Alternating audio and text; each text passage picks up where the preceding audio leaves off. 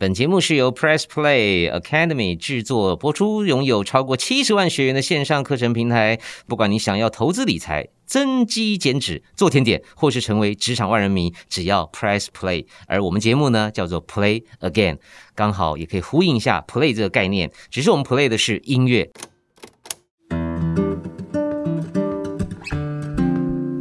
欢迎收听 Play Again，我是陈俊昌，我是黄子佼。赵哥今天呢要来去看看一些录音带或者是专辑里面收录的呢，不是唱歌的，也就是以前呢我根本都不会买，甚至在唱片行经过呢 都不会去看的，但现在很后悔。真的吗？为什么后悔？我有一次看到你在脸书当中，你贴出了侠士带，对对对。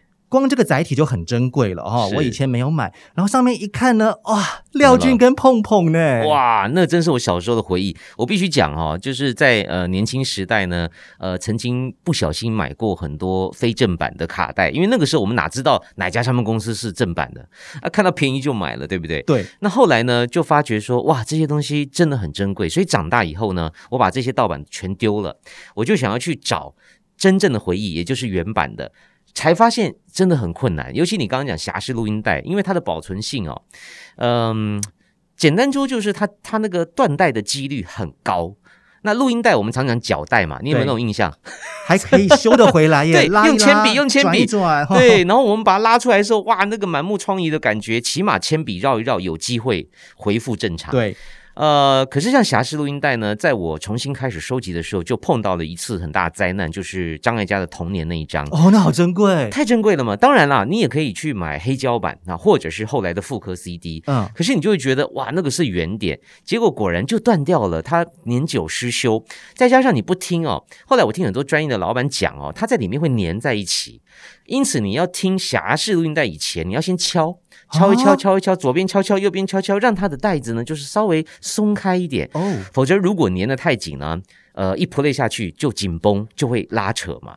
后来呢，我就在网络上分享了很多个夜晚，我在那里修啊，在那粘啊。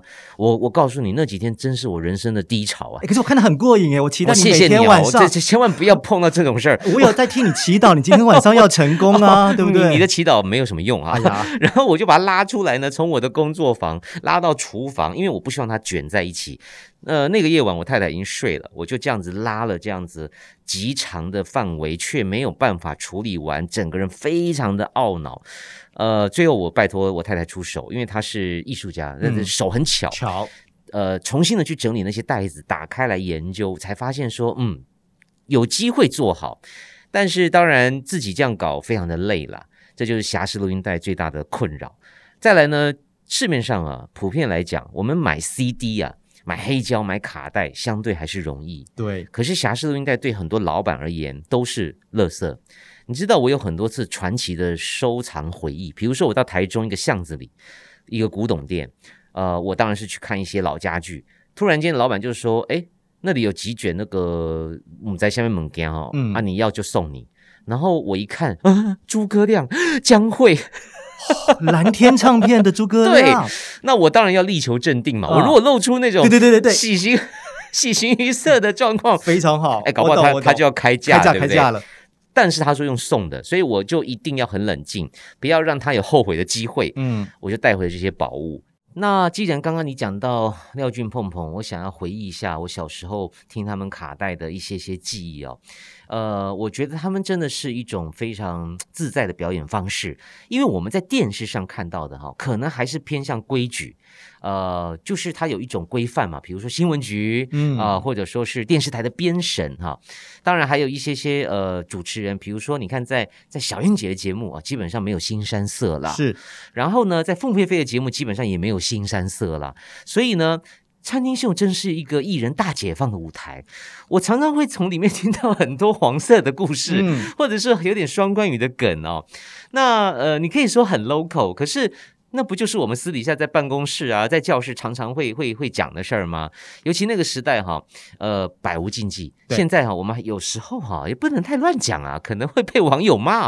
嗯，可那个时代的餐厅秀呢，好像是一个奔放的舞台，再加上我觉得他们好厉害哦，国语、台语，好像还会客语，对不对？对，当时廖俊、碰碰好吸引我的是，碰碰姐都会把客语放进去。对，那我是苗栗的客家子弟嘛，哈，就特别的分外的亲切。我最记得那时候在游览车上面，司机就放下去了，好好笑。最经典的一句就是泡沫姐就会说：“来，我帮你准备了。”两两个起八哎啊，然后廖俊哥就会说什什么吧？你在说脏话还是你在说什么器官吗？他说没有啊，两两个起八哎，客家话就是软软的那个马吉啊，马吉啊。但是你如果没有发好的话呢，你就会觉得你是帮我准备了什么器官吗？哎，这个笑料这样子的一个舞台上的一个火花就出来了。对对对，然后他们还会运用很多流行歌去改编成一些很歪歌，嗯啊，就是很很很低歌的一些歌词，这样就变得很好。笑很腔啦，我们这后来的用语叫做哭手啦，或者叫做颠覆啦。所以在那样子的录音带或者是侠式录音带里面，真的可以听到他们很有趣的互动。那我在收集的过程呢，当然我刚刚也提到，像诸葛亮大哥他也一样，呃，也有很多这样子的表演类型，还有很多诶，像是呃，比如说黄西田呢，呃，或者是呃许多的那种我们后来认识的明星，其实早年他们都参与过餐厅秀。比如说廖俊的搭档真的不是只有碰碰哦，他的搭档其实很多个哈，包括高玉山啊，然后还有很多。我后来是从这些呃古董里面才发觉啊，原来我一直以为他跟碰碰就是金童玉女啊，铁搭档，对不是不是，原来过去廖俊哥其实搭档过很多不同的呃女艺人，做过这样子的呃有声产品哦。全部都是用侠士录音带记录的，呃，为什么珍贵？因为很多东西哦，它不会再版了。嗯，第一个，他们公司可能已经倒到云深不知处了。对啊，你要去哪里找那个老板？没有了哦，母带对吧？然后呢，再来就是说，这些东西可能对某些生意人来讲，它没有什么复刻的价值，或者是数位平台。像我们在呃很多的串流平台都可以听到经典的歌曲，可是你在串流平台真的很难听得到这一些很在地的、很 local 的非歌曲的音档，因此唯有回头去找这些软体是唯一的方式。因此你讲的歌丁秀是一种，还有一块呢是那种 piano bar 啊。就呃，我们后来是觉得他是不知名歌手，可是也许当时他很红了哈，也有很多这样的唱片，呃，他们就是从那种啊所谓的 lounge bar 啊，嗯，然后 piano bar 啊，以前的饭店都会有一个地方有钢琴伴奏啊，然后歌手唱歌，呃，也出了很多这样的黑胶诶，那更不要说所谓的有声书了。你记不记得有一个阶段，台湾非常非常流行有声书卡带？对。对于我来说的话，是因为飞碟唱片啊啊，那时候出了相声哦，表演工作坊是吧？对，那个时候飞碟唱片就是一个大招牌，他出什么我们都会买哈。对对，一样的月光，苏芮，那就是邪教了，我们都买。可是真的，他们就。独特的和表演工作坊一起合作，那一夜我们说相声。我跟你讲，那个时候我也是，我也是呃一知半解。毕竟我们我我们那时候都还小嘛，可是就被逗乐了。对，然后呢，像我跟俊昌啊，就是属于唱片公司的这种信徒。呃，他为什么我就吃什么？嗯，我我相信你应该那时候跟我一样。就是懵懵懂懂，可是就觉得说好有趣哦，怎么会有这种发行？不是唱歌，而且我记得还两卷，对不对？对，一次两卷哦，上下集 哦，一次赚我两次，而且不单单是只有一次哦。那一页之后还有什么？这一页谁来说相声？有什么又一页？哦，好厉害！就一系列的表演工作坊。对对对，那个时候好像呃，包括表演工作坊啊等等剧场啊，也是开始大名大放。我记得滚石也跟这个屏风。啊，合作啊，国修老师，我王月姐的声音也都在黑胶唱片都出现过。再来呢，就是呃，经典司马中原说鬼故事哦，这个我不敢，这个我我胆子比较小，我没有听。不管以前的广播或是录音带，我真的就直接跳过去。真的假的？我不敢，我不敢。好，那那个呢？军中鬼话呢？哦，那也直接拜拜，我也不敢。这两位鬼王啊，就是维明哥跟司马庄园爷爷，抱歉了，抱歉了。哇，你好逊呢哈！我真的很逊。呃，这些卡带我都留到现在耶，我觉得那是一个台湾的时代的记忆哦。因为鬼故事当然现在还是有人会会讲啦，但是那个时候讲到可以出唱片，还可以卖钱，卖的还不错。呃，我我记得司马爷爷在《玫瑰之夜》也有单元嘛。对，那维明哥呢？呃，相信很多朋友都都知道这位资深的艺人哈。没想到他也是靠着军中鬼话呢，成为这个唱片圈的一份子。呃，他好像也在那个唱片公司上班嘛。嗯。他其实是从唱片公司的员工开始做起，然后慢慢的就走到目前了耶。对对对，然后包括当时我记得他们的唱片设计啊，就都做得很好，因为是军中鬼话啦，所以就有一点点阴森，但是又是军人的感觉。我我我记得小时候的我，呃，看到这些都是以以以佩服啊作为一个感触，因为呃，我们总是在听偶像的歌曲。逛唱片行的时候，突然看到一个海报不一样，突然看到这些东西，不一定说会成为忠实粉丝，但那个时候我就认为说，台湾的唱片圈是最棒的年代，什么都敢做。后来我才发现哈，哇，东西还真不少。你记得星座吗？哦。有啊，现在你知道划手机，有老师会告诉你。那以前哪有手机？对对啊，都要买录音带，好不好？你放下去，你可能听不过瘾，他再转回来重听一次，重听一次 母羊座长什么样，双子座长什么样，或者他可能会重听一次，他把你讲的更好，你的运更棒，这很好玩。重听一次怎么可能讲更好？你就会有那一种心态嘛。星座的录音带也很重要哎。对，星座的录音带啊，然后还有星座的歌曲。我记得那个时候，像田曦人，呃，还有李亚明跟薛岳他们的唱片公司都以新作为主题啊，去出过唱片。那回头再讲，呃，非音乐类型的，在我的收藏里面，慢慢的去拼凑，呃，台湾的发行史，呃，往回往回找，呃，就是我出生前，嗯，找到了很多，比如说歌仔戏，比如说布袋戏，比如说地方的北管啊，或者是许多的客家戏，原来在当年都有这么多的唱片记录了这些声音。呃，甚至还有虫鸣鸟叫，哈，呃，专门收录鸟的声音、青蛙的声音，呃，这些东西呢，都散布在 CD、卡带，甚至黑胶，也是我收藏的一个很重要的方向。尤其呢，像是我刚刚提到布袋戏、歌仔戏，这个是台湾很重要的一种文化。还有就是我刚提到这些东西真的很难复刻，呃，不管是再大的平台、再大的唱片公司，可能都觉得它没有市场。你唯有啊去找这种二手货。那讲到这个有声书的系列呢，我也回想起很多的呃文字的出版社，当时也发行了许多旗下作家的有声书，呃，像侯文勇啊啊蔡康永啊。好多好多，他们都有用说的方式来跟读者沟通的机会。呃，当然这些所谓的历史意义啊，或者说它的呃市场的价值到底有多少呢？这不可考了，不好说哈。但是对我而言呢，就是一种很特别的收藏。然后你知道还有一个很特别的收藏，在我的类型里面，你猜猜看是什么？还有没有？你觉得还有没有？不是唱歌类的卡带或或者是 CD，说故事呢？哎说故事也有，李艳秋啊、孙悦都小燕姐姐都有说故事哦。更早，沈春华姐姐早了。我有小燕姐姐跟李艳秋教我说。Popomo 那样子，这是语语言教学吗？也是一种工具书，工具书。对对对对，可现在时代变了啊，现在都变成线上教学了。对，那个时候就是必须要花钱去买这个卡带，放给孩子听嘛。对，但是我我要你猜的不是，还有一种也是我在收藏领域当中哦，数量极少，嗯，非卖品，但我认为呢极有趣。哎，你有没有想到是什么？又不能卖，哎，要极有趣。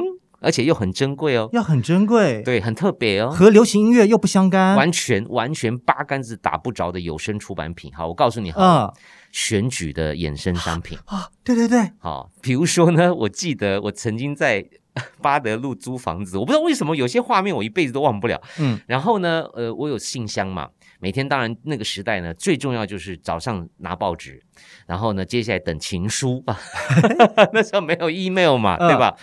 我记得有一天我打开的时候，拿到一卷录音带，就是一个候选人的证件发表。啊，黑的时代没有政论节目嘛，对，更不要说 IG 直播嘛，没有。所以你的证件要怎么样传递到选民的心中呢？直接拷成录影带丢到人家信箱里面，陆陆续续我又拿到了很多。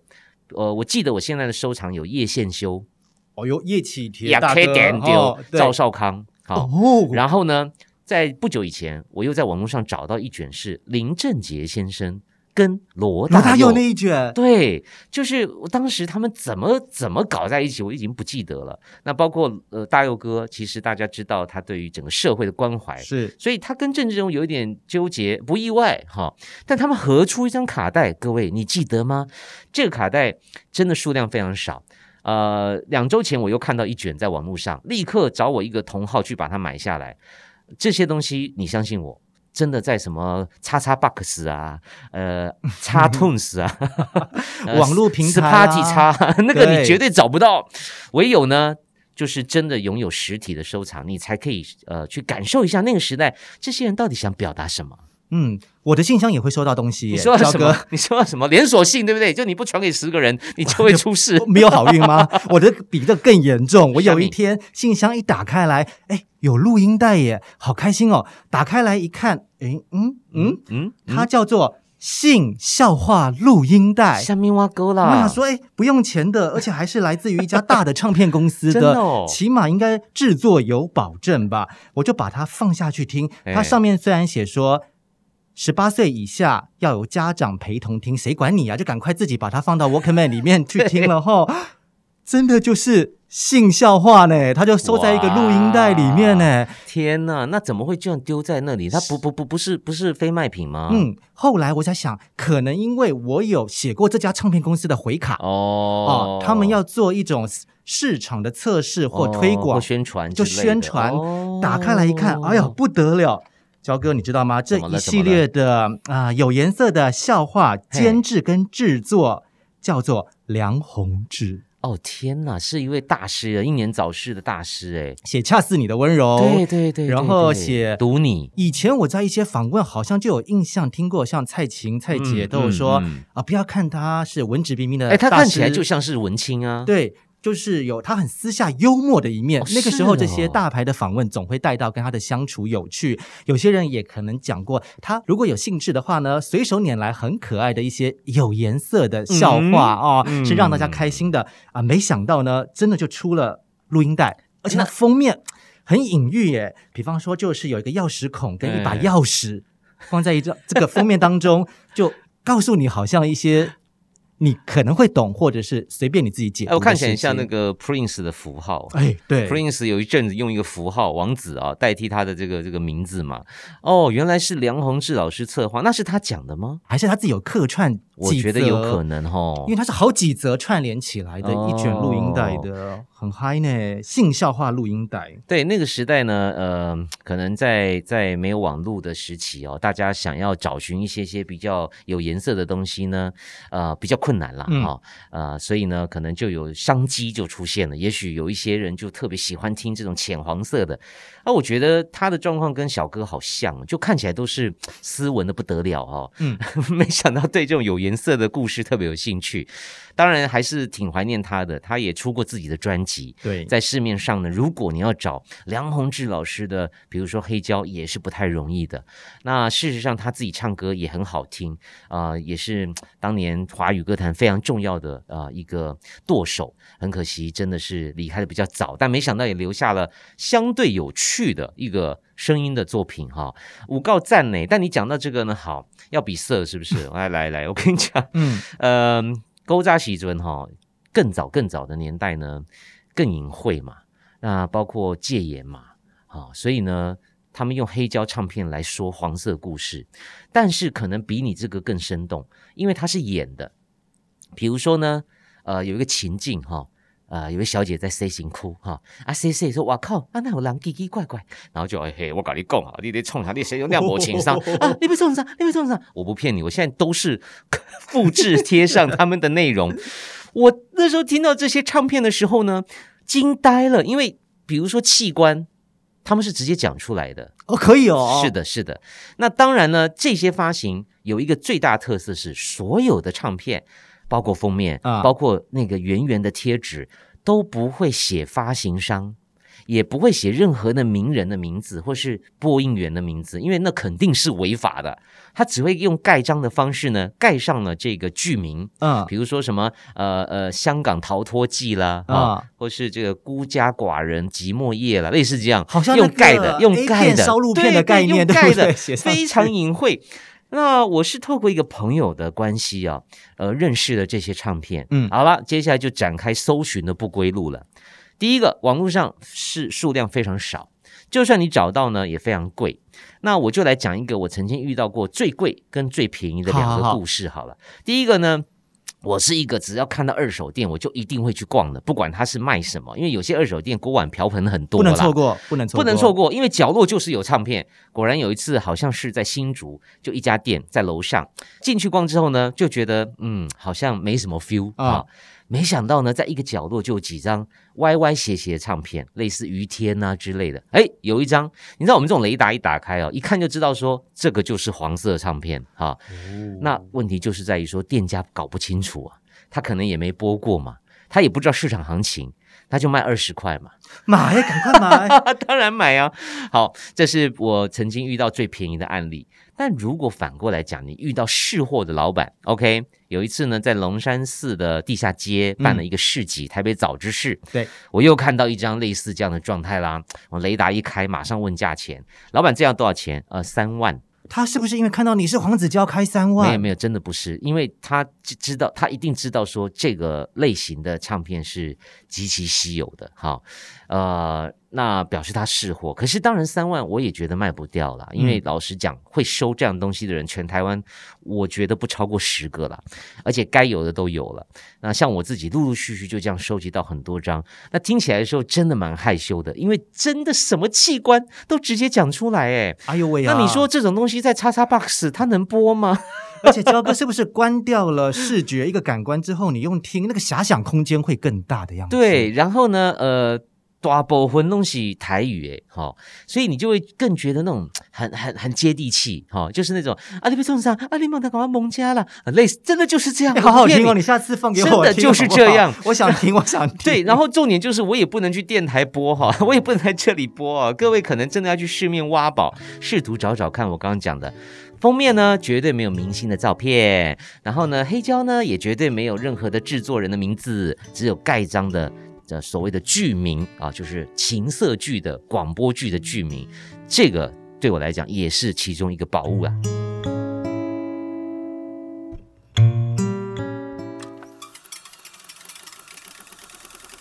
好的，今天跟大家分享了很多说的比唱的好听，唱片行卖的不一定是唱歌的一些软体，或许也能够触发你挖宝的动机。呃，假设你家里也有这些早年的有声书，呃，很多当时的社会贤达都录过，记得 play again。那去哪里找呢？当然要去唱片行喽。今天俊昌你要分享哪一家？今天带大家去日本，去中目黑一家专卖录音带的呃专卖店吧？不是不是唱片行，该不会是？华尔兹吧，对，就是华尔兹。我也去过。那我们今天就来讲这个好了，一起讲，一起讲。你你的故事是什么？中目黑这个地方，其实我非常喜欢。它相较于日本其他的几个这个站，你会发现到比较悠闲。一开始吸引我的时候，哈，是这种很舒服的居住的气氛。后来网络上面就有朋友说，有一家专卖录音带的这个店铺就在这边，我怎么能够不去呢？而且车程也不难。不过哈。焦哥，我那个时候走出了 车站，嗯，继续的按照着 Google Map 往里面走，嗯，不太妙哎，我越走像越到住宅区哎，对对对，对不对？我就是要讲这个，气死了，然后就一直走，一直走，就发现到，哎，这个录音带或唱片行不是应该在起码大马路上吗？我就经过的。还是一栋一栋的洋房，超奇怪。我后来都在欣赏那个车库里面的车子哈，不是双 B 呢，就是跑车，感觉是个高级住宅区。对，可是 Google Map 讲的也没有错啊，就是要往前走啊。我走到一半，我想说，哎，我真的幸好是一个人来，如果有旅伴的话，我觉得他到中间一定跟我翻脸。你就是说到我的故事了，我这太太就辛苦了，因为我就爱逛这种店嘛，我也不知道它这么难找，嗯，这么云深不知处。结果我太太就跟着我走，大热天的，那当然脸就越来越臭。但不管，我就一定要去那家店，因为它算是日本东京的名店了。对，当然中目黑呢，呃呃，离离应该说车站离这个位置有一点远。然后呢，中目黑的那个目黑川也是景点嘛，那里看樱花呀，两旁有很多咖啡厅、服装店，也是热门的区块，甚至还有星巴克嘛，一个很热人重要的旗舰店在那里。但是这个唱片行真的都离这些呃热闹的区块相对是远，真的就是俊昌讲，在住宅区真的很烦呢。嗯，而且高级住宅哦，刚才说了，自己独门独户哦，终于走了大概好像十五二十分钟。一个大转弯，一个下坡，哦，看到了，也算是非常的低调哎，就是一个落地的铝门窗，嗯啊，可以看到里面透出灯光来，但小小的一个标识就告诉你说，华尔兹唱片或是华尔兹录音带专卖店到了。对，当然你不能跟日本人讲华尔兹哈，它是用英文哈。对，这个这家店呢，呃，跟台湾的感伤唱片行很像，都是以卡带为重心，当然也有黑胶。也有一些自己的周边商品，呃，气氛非常好，如同一般日式店家，装潢很简约。呃，最重要的事情是他到底怎么活到今天的？他现在还在吗？他有客人吗？他有生意吗？后来我爬文之后，我觉得老板对于音乐一定也有极度的狂热。他以前也在实体的唱片行工作过，然后他也在阿玛总，就是这种数位的网络的平台的这个音乐部门哦也上班过。有一天，他就觉得自己也想要继续延续音乐贩售的生命，他自己要开一个实体店。漂亮。那时候黑胶风潮已经很流行了，他想说，不如。应该就是要来开录音带，手很前面呢。了解，但是真的很替他担心哦。尤其我我我还是要提醒所有的听众朋友，因为我们在这里介绍的呃这些唱片行呢，都是我跟俊昌的回忆。呃，也许在此时此刻，因为各种原因，它未必还存在。但是如果你真的有机会，啊，去东京搜寻一下，我是觉得这个路还是走的值得啦。因为你也知道，日本人整理这些二手的唱片、黑胶啊、卡带啊，都特别细心。